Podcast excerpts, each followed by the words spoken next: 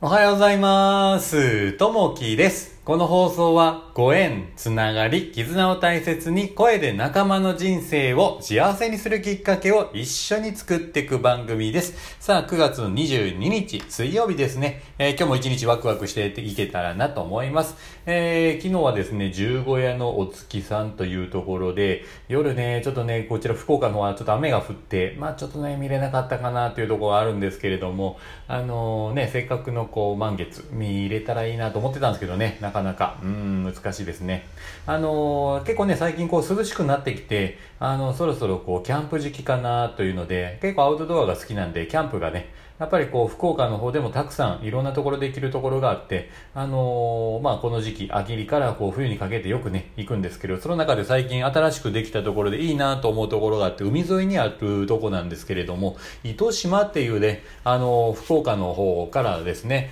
えー博多駅からでもそう1時間かからないようなところ、あの、海がすごい綺麗なところで、えそこにね、新しいのができて、えラスパークリゾートっていうのができてましたね。えグランピングができるようなところ、あのあとはもうバーベキューがあったりとか、カフェがあったり、もう目の前はビーチが広がっていたり、えーまあのんびりね、こうできるところがこう新しくこうできてましたね。あのこういったところはね、まあ手ぶらで行ってもまあできたりしますんで、非常にね、あの人気のところかなと思ってね、ちょっとこの前も行ってきたんですけども、まあよかったんで、あのもしね、えー来られる際にはぜひね、こういったところもトライしてみるといいかなというふうに思います。さあ、えー本題に、え入っていきたいなと思います。えっ、と、今日のね、お話の方に関しては、尽くす気持ちですね。人から何かをしてもらった時にお返しをしたくなる心理状態を、えー偏方性の法則と言います。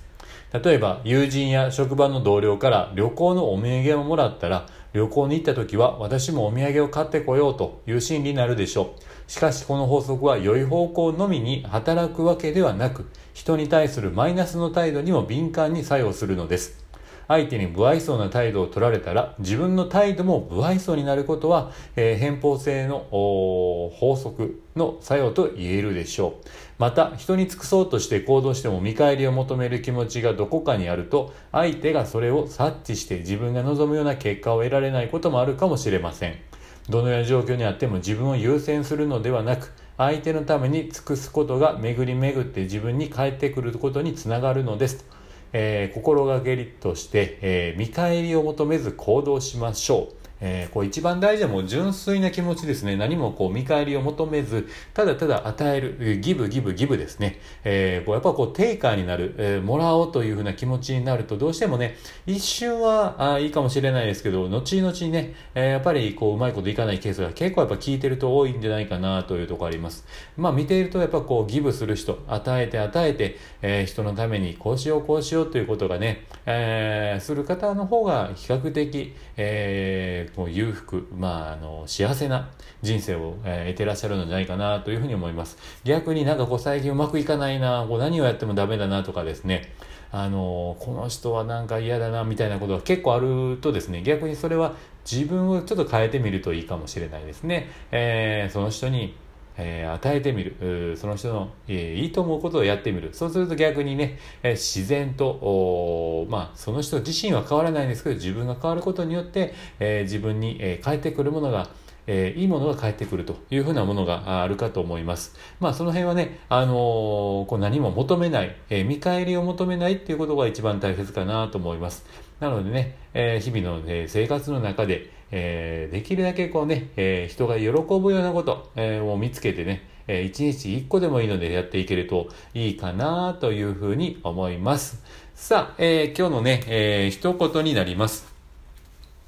人は人を幸せにするために生まれてくるのですよと。アルバート・アインシュタインさんの言葉ですね。こう人ってこうなんでね、やっぱこう人生が短い人、長い人いるんですけど、何のためにこう生まれてくるかってやっぱ考えると、やっぱりね、えーこう人は人のためにこうね、何かしてあげて、えーその人を幸せにする。そうすると、おのず自分も最終的には幸せになるという、えーところになるんじゃないかなと思います。やっぱりね、えーそう思ってもなかなかできないなという時期ももちろんあると思います。えーやっぱね、そのできない時期があってこそ、またこうね、やるという時期にもなると思いますんで、まあ、あの、できる限り、えー、そのタイミングがありますんで、えー、あなたのタイミングで、えー、それをね、実行すると、え、いいかと思います。さあ、え、今日もね、一日始まっていきます。え、まあね、え、今週はちょっと休みがね、え、連休の、の後のまた、え、仕事行って、またお休みという形になると思うんですけれども、そういったところでね、え、まあ、アウトドア、えー、あのね、